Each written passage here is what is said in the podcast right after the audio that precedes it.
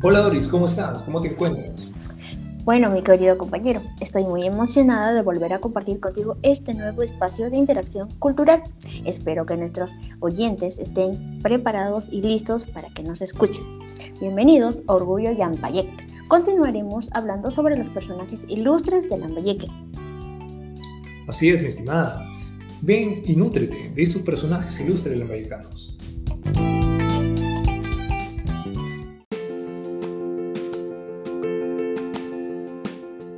En esta oportunidad compartiremos con ustedes sobre el personaje ilustre de Elvira García García.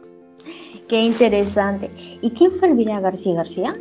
Te comento, amiga Doris. Elvira García nació el 1 de junio de 1862 en Lambayeque y falleció el 23 de octubre de 1951 en Lima.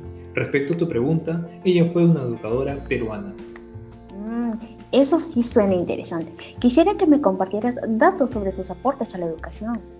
Por supuesto, empezó su trayectoria educativa enseñando tan solo con 18 años de edad como profesora del Colegio Santa Isabel. ¡Wow! Muy jovencita, ¿eh? Qué interesante. Sígueme contando.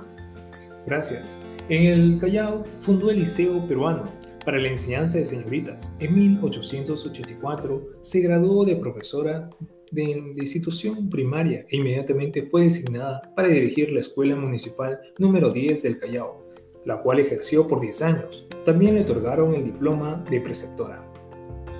Respecto a lo que mencionas, también toma la dirección del Liceo Fanning, institución fundada por su maestra destinada a la educación femenina. Es cierto, Doris. Tiene algo en particular. Ella empezó a elevar el nivel de la enseñanza y teniendo una concepción más moderna de la docencia. Entre las innovaciones llevadas a cabo fueron la introducción de cursos de educación física, para lo cual contrató a la profesora estadounidense Elsie Booth. Compañero, todo no parece color de rosas, ¿eh? En su labor de docencia tuvo obstáculos con los padres de familia que consideraron dañinos para sus hijos esos ejercicios físicos y les apartaron de la institución educativa. Doris, siempre va a existir inconvenientes, pero debemos ser perseverantes por nuestros ideales, y eso sucedió con Elvira García y García. Mm, concuerdo con lo que comentas. ¿Qué más aportes realizó? Muy bien, te comento. Asumió la dirección del Colegio de Educandas de Nuestra Señora de las Mercedes de Cusco, por encontrarse en crisis por pedido del presidente José Pardo y Barrera.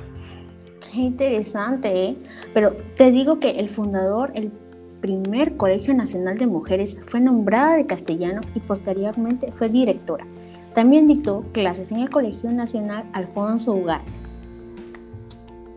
Así es, Doris. Pero también aportó al magisterio y a la niñez, para lo cual creó la sociedad Salvemos a los Niños, cuya presidencia ejerció hasta la muerte. Mm, bueno, me he quedado impactada ¿eh? con el aporte al desarrollo de la educación peruana. Sí, su mensaje orientó a una concepción para la restauración educativa.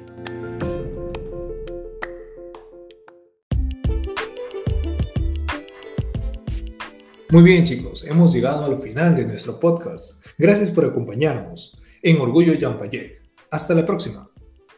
Y bueno chicos, les dejamos como tarea averiguar a qué otra educadora peruana conoce. Muchas gracias por acompañarnos en este nuestro podcast.